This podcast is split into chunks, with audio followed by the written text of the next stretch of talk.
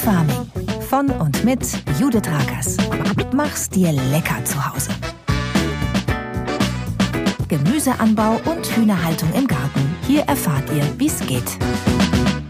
Hallo und herzlich willkommen, ihr Lieben, zu Folge 14 von Home Farming machst dir lecker zu Hause. Und herzlich willkommen im September.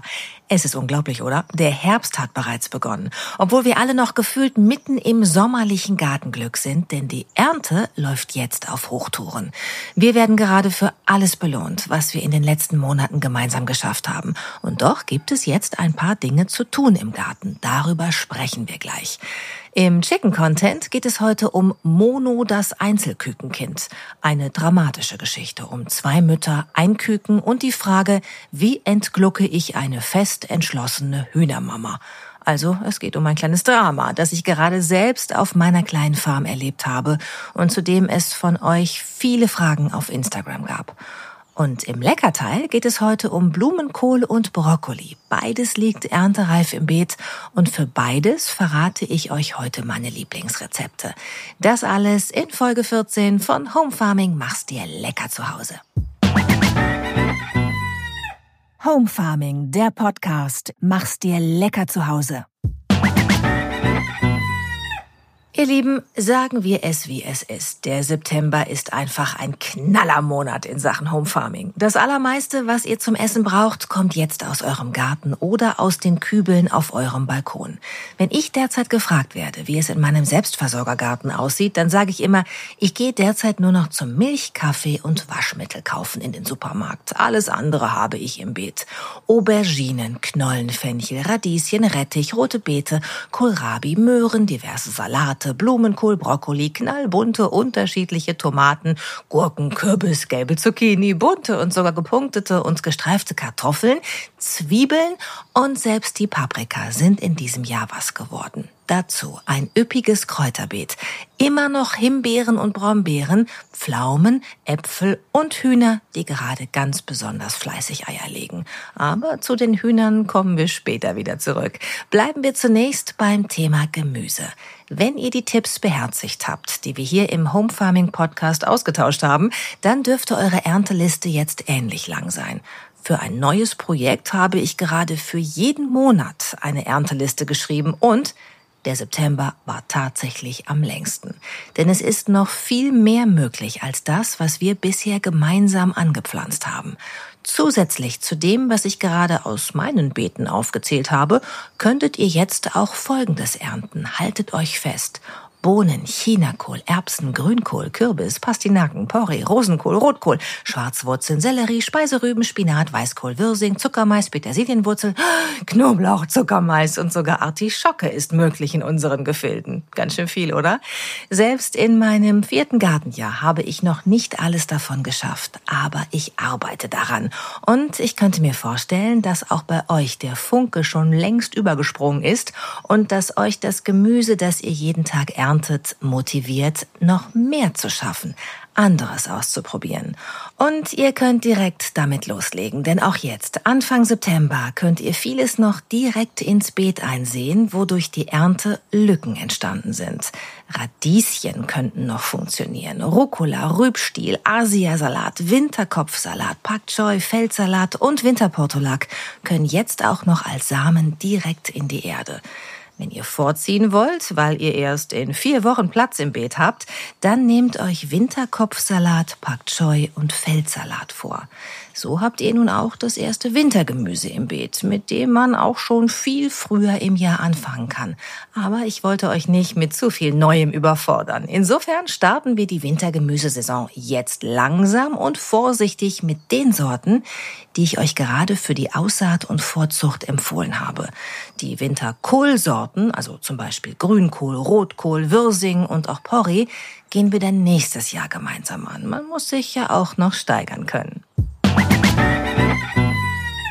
Schauen wir lieber noch auf das, was außerdem getan werden sollte im September, auch wenn ihr noch Anfänger ohne grünen Daumen seid. Ihr solltet zum Beispiel jetzt die Zwiebeln im Auge behalten, die wir gemeinsam im Frühjahr gesetzt haben. Wenn das Grün zu zwei Dritteln welk ist, solltet ihr die Zwiebeln aus dem Boden ziehen und aufhängen. Ihr könnt aus dem Zwiebelgrün Zöpfe flechten oder die Zwiebeln einfach wie zu einem Strauß zusammennehmen und einen Sisalfaden drumherum binden. Das Ganze hängt ihr dann zum Beispiel in eurem Gewächshaus oder an einen anderen Ort, wo es zwar frische Luft, aber keinen Regen gibt. Mindestens zwei Wochen sollten die Zwiebeln gut durchtrocknen, bevor ihr sie in euren Vorrat nehmt, also in den Keller einlagert oder in ein Gefäß mit Luftlöchern in der Küche. Am besten, ihr holt sie aus der Erde, wenn es gerade sowieso ziemlich trocken ist im Beet. Sie können auch auf dem Beet vortrocknen in der Sonne gießt sie aber dann nicht mit aus Versehen. Denn wenn noch Feuchtigkeit in den Zwiebeln ist, wenn ihr sie ins Haus holt, kommen drei Trilliarden Fruchtfliegen. Und ich meine drei Trilliarden. Ich hatte das schon in meinem ersten Gartenjahr. Nicht schön, sage ich euch. Jetzt hängen die Zwiebeln bei mir brav zum Trocknen und sie kommen erst in die Küche, wenn sie, wie wir in Ostwestfalen gerne sagen, furztrocken sind. Auch die Kartoffeln solltet ihr in den nächsten Wochen in Sicherheit bringen. Sie sind reif, wenn das Grün oben welk und braun wird. Ich ernte sie schon seit vier Wochen, aber ich kann es auch immer nicht abwarten, weil ich auch unbedingt wissen wollte, wie sie aussehen. Ich hatte nämlich dieses Jahr im April nicht nur violette, pinke und rote Kartoffeln ins Beet gesetzt, sondern auch Pflanzkartoffeln besorgt, die angeblich gestreifte Kartoffeln produzieren und gepunktete, die aussehen wie ein Clownfisch und Nemo heißen. Wahrscheinlich ein Marketing-Gag, dachte ich damals skeptisch. Aber tatsächlich, als ich vor vier Wochen misstrauisch in der Erde wühlte, kamen da wirklich Kartoffeln zum Vorschein, bei denen die liebe Kollegin Ruth Moschner unter mein Instagram-Erntefoto schrieb, das sieht ja aus wie Einhornpups. Recht hatte sie. Lila-weiß gestreift, länglich, sehr besonders. Und noch toller finde ich die Sorte Nemo. Das Foto habe ich noch zurückgehalten, weil ich es euch gerne zu dieser Podcast-Folge zeigen wollte. Nemo ist riesig im Vergleich zu den anderen Kartoffeln aus meinem Beet. Richtig sonnengelb, super lecker und außen tatsächlich pink mit gelben großen Punkten. Unglaublich. Ich möchte nie mehr ohne Nemo sein. Schaut euch die Fotos gerne an auf Instagram und entscheidet selbst, ob ich übertreibe. Ein Interview mit einem Kartoffelspezialisten, der uns mehr über solche Sorten und Züchtungen erzählen kann, steht jedenfalls jetzt ganz oben auf meiner Wunschliste. Mal gucken, ob ich das für euch realisieren kann in den nächsten Wochen. Aber kommen wir zurück zu den Garten-To-Dos Anfang September. Wenn ihr Himbeeren habt, die so langsam die Produktion einstellen, weil sie nur im Sommer tragen, dann schneidet die Ruten eurer abgeernteten Beerenbüsche jetzt erdnah ab. Werft doch einen Blick auf eure Obstbäume. Sehr schwer tragende Äste freuen sich, wenn ihr sie abstürzt. So, das war's erstmal für diese Folge. Denn wenn ihr das alles im Griff habt, seid ihr schon ganz weit vorne. Und über die nächsten Schritte informiere ich euch dann in der nächsten Folge. Denn mit diesem Podcast wollen wir ja gemeinsam durchs Gartenjahr gehen, Schritt für Schritt.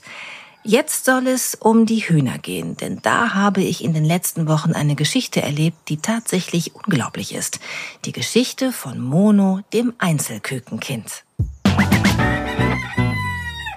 Home Farming, der Podcast. Mach's dir lecker zu Hause. Alles fing mit Schatzi Mausi an. So heißt meine Dresdner Henne, die hier auf meiner kleinen Farm vor drei Jahren schlüpfte als Tochter von Schatzi. Ihr wisst schon, die Henne, die diesen Kosenamen bekam, weil sie mir schon am ersten Tag auf den Schoß sprang und sehr zutraulich war. In meinem Buch Home Farming erzähle ich diese Geschichte ausführlich. Vor einigen Wochen also kam nun auch ihre Tochter Schatzi Mausi in Brutlaune, obwohl diese bei Hennen der Rasse Dresdner eigentlich gar nicht so ausgeprägt ist. Aber hier auf der kleinen Farm scheint das eben anders zu sein.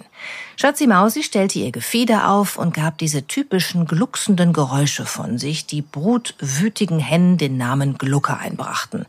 Und wenige Stunden nach dieser Beobachtung saß sie schon drauf, auf zunächst drei Eiern, die ihre Kolleginnen schon ins Nest gelegt hatten.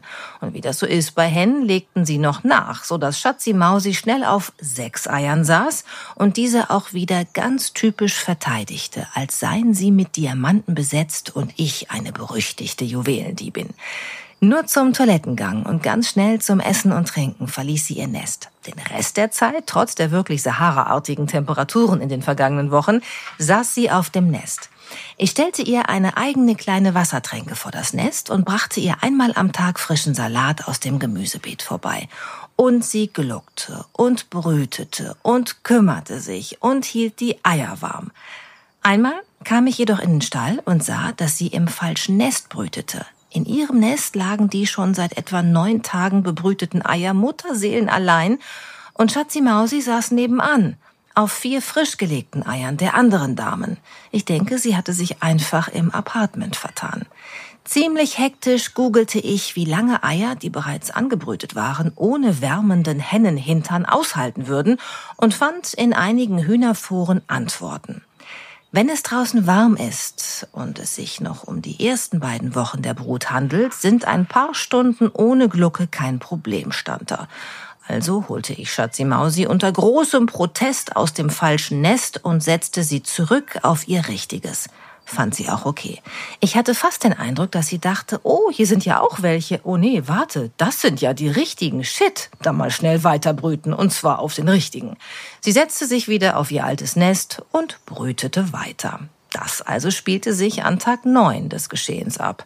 Ich dachte schon damals, hoffentlich ist das gut gegangen. Wenn ihr von Anfang an zugehört habt bei diesem Podcast, dann wisst ihr, dass die Naturbrut ziemlich genau 21 Tage dauert. Und ich dachte, jetzt müssen wir nur noch zwölf Tage warten und dann wissen wir, ob die Küken die Zeit ohne Mama Hintern überstanden haben. Aber es geschah noch etwas, das die Natur so wahrscheinlich nicht vorgesehen hatte.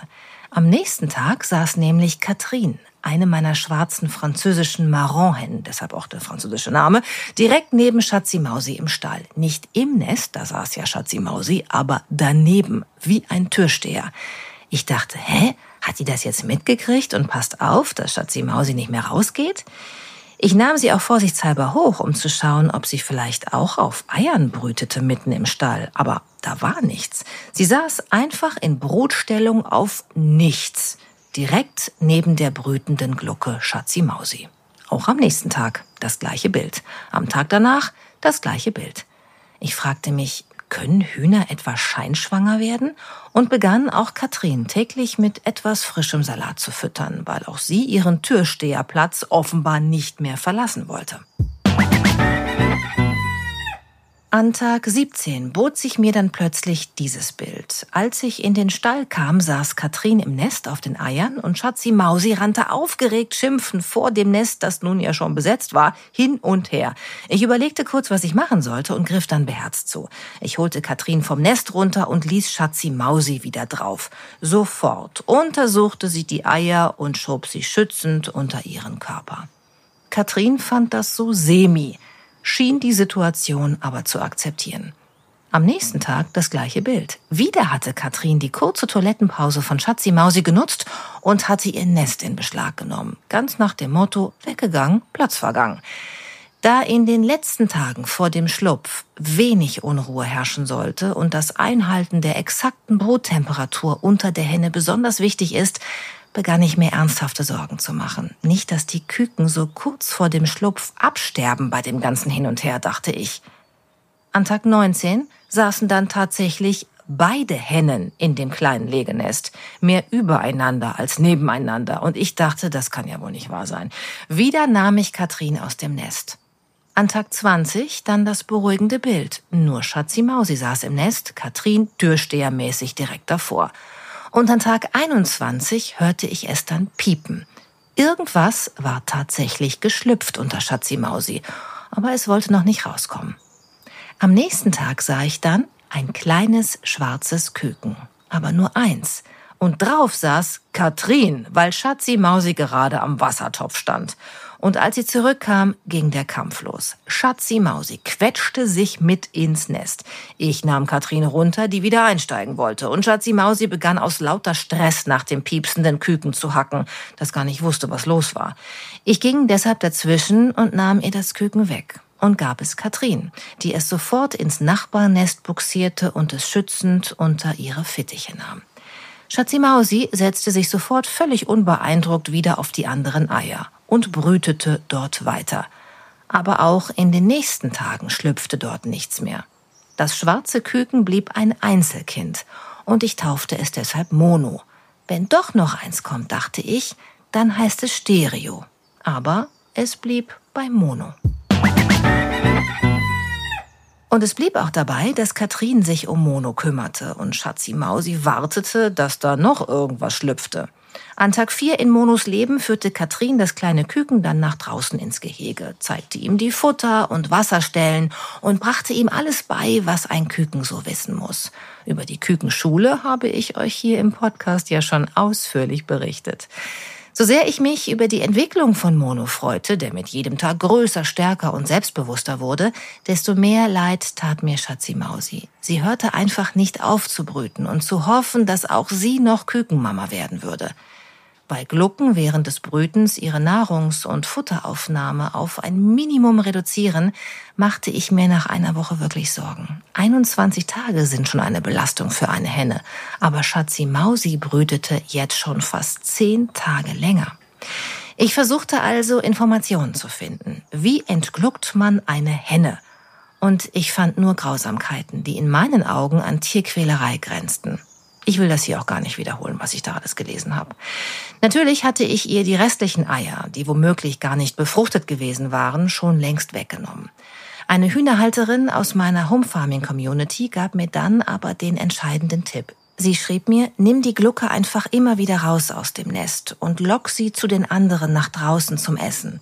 Dort lenkst du sie dann so lange wie möglich mit Futter ab. Irgendwann hört sie dann auf zu glucken.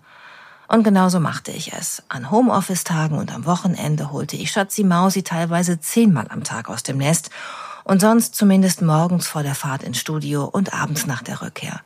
Und irgendwann, nach fast drei Wochen, gab sie auf und gesellte sich wieder zu den anderen. Ich glaube, ich habe hier großes Glück gehabt, denn jetzt sind sowohl Katrin und Mono als auch Schatzi Mausi wohlauf. Katrin kümmert sich weiterhin rührend um Mono und Schatzi Mausi scheint hier nicht eifersüchtig zu sein. Die Pflegemamarschaft ist hier eindeutig.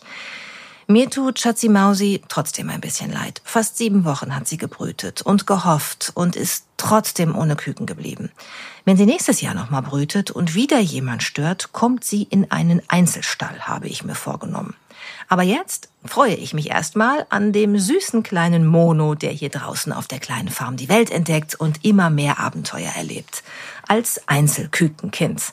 Auch das hatte ich vorher noch nie auf meiner kleinen Farm. Aber das Leben mit den Federfreunden ist eben immer wieder gut für Überraschungen. Und ich freue mich über unsere Home Farming Community, aus der ich diesen wertvollen Entgluckungstipp bekommen habe, den ich hiermit sehr gerne an euch weitergebe.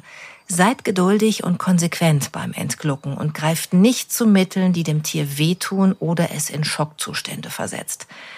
Schatzi Mausi geht es mittlerweile wieder gut. Sie hat wieder an Gewicht zugenommen und erfreut sich ihres Lebens, als wäre nichts gewesen. Gefühle gegenüber Mono hat sie offenbar nicht, auch wenn ich gerne welche hineininterpretieren würde. Hier ist also am Ende alles gut geworden und ich bin wieder so ins Erzählen gekommen, dass ich mich nun fast beeilen muss mit den leckeren Rezepten im Leckerteil dieses Podcasts. Los geht's! Home Farming, der Podcast. Mach's dir lecker zu Hause. Im Leckerteil dieser Podcast-Folge habe ich heute ein Blumenkohl- und ein Brokkoli-Rezept für euch, denn beides könnt ihr jetzt ganz lecker ernten oder saisonal einkaufen. Also, beginnen wir mit dem Blumenkohl. Ihr erntet den Blumenkohlkopf, schneidet die Blätter ab und alles, was irgendwie komisch braun aussieht. Dann wascht ihr den Blumenkohl und legt ihn in eine Wasserschale, weil dann mögliche Bewohner des Blumenkohls nach oben gespült werden. Denn Blumenkohl mit Fleischeinlage ist fies, also finde ich.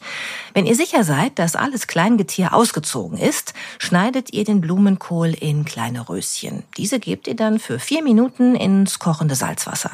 Dann gießt ihr die Röschen in ein Sieb, also einen Durchschlag ab und lasst noch mal kurz kaltes Wasser drüber laufen. Jetzt schält ihr eine Knoblauchzehe und hackt sie klein. Das Ganze vermischt ihr mit etwas Curry, Salz und Pfeffer. Gebt die Gewürzmischung über die Blumenkohlröschen und rührt um. Jetzt lasst ihr gute Butter in der Pfanne schmelzen, ruhig ein bisschen mehr, gebt den Blumenkohl dazu und bratet ihn, bis er goldbraun wird. Dann streut ihr gehackte Petersilie drüber oder Schnittlauch, wenn ihr es etwas kräftiger mögt. Am Schluss streut ihr noch die getrockneten Samen von Brennnesseln darüber. Einen Tipp, den ich von Marion Putensen bekommen habe, die im August zu Gast hier im Podcast war und von der wir ganz viel über essbare Kräuter und Blüten gelernt haben. Unter anderem auch, dass die Samen von Brennnesseln wahres Superfood sind mit wahnsinnig viel Vitamin C. Den Brokkoli könnt ihr theoretisch genauso zubereiten. Ich mag ihn aber besonders gern als Suppe. Dafür nehmt ihr einen kleinen Kopf Brokkoli, bei mir im Garten wird er auch irgendwie nicht größer, und putzt und wascht diesen, wie gerade beim Blumenkohl beschrieben. Dann schwitzt ihr eine klein geschnittene Zwiebel mit etwas Rapsöl und einer Knoblauchzehe im Topf an und gebt die Brokkoliröschen hinzu, bis sie ein schönes Röstaroma entwickeln. Dann gießt ihr das Ganze mit einem Liter Gemüsebrühe auf, gebt Salz und Pfeffer dazu und lasst alles 15 Minuten kochen. Jetzt gebt ihr 150 Milliliter Schlagsahne hinzu und püriert dann alles mit dem Pürierstab gut durch. Natürlich könnt ihr die Sahne auch weglassen, wenn ihr gerade auf Diät seid. Seid ihr aber hoffentlich nicht, denn mit ist leckerer. Übrigens, wenn ihr Blumenkohl oder Brokkoli übrig habt, gebt ihn einfach mal mit in den Smoothie. Ich habe neulich einen Blumenkohl-Blaubeer-Smoothie probiert. War gar nicht schlecht. Und Brokkoli schmeckt lecker mit Apfel und Salat gemixt. Ich weiß, dieser kohlige Geschmack gefällt nicht jedem, aber ich hoffe, dieser Podcast hat euch gefallen. Mein Gott, was für eine Überleitung. Also ihr Lieben, gebt mir gerne Feedback auf Instagram oder Facebook, denn ihr wisst ja, diesen Podcast mache ich nur für euch, damit wir es uns gemeinsam lecker machen können mit unserem gemeinsamen Home Farming Hobby. Ich freue mich schon auf eure Anmerkungen und auch auf eure Rezeptideen zum Thema Brokkoli und Blumenkohl. Schreibt mir gern, ich freue mich. Bis zum nächsten Mal, eure Judith. Und jetzt noch ein kleines PS. Falls ihr euch die ganze Zeit gefragt habt, ob an eurer Tür vom Auto oder wo auch immer ihr gerade den Podcast hört oder zu Hause eine Katze gekratzt hat. Nein, es war bei mir hier im Podcaststudio auf meiner kleinen Farm.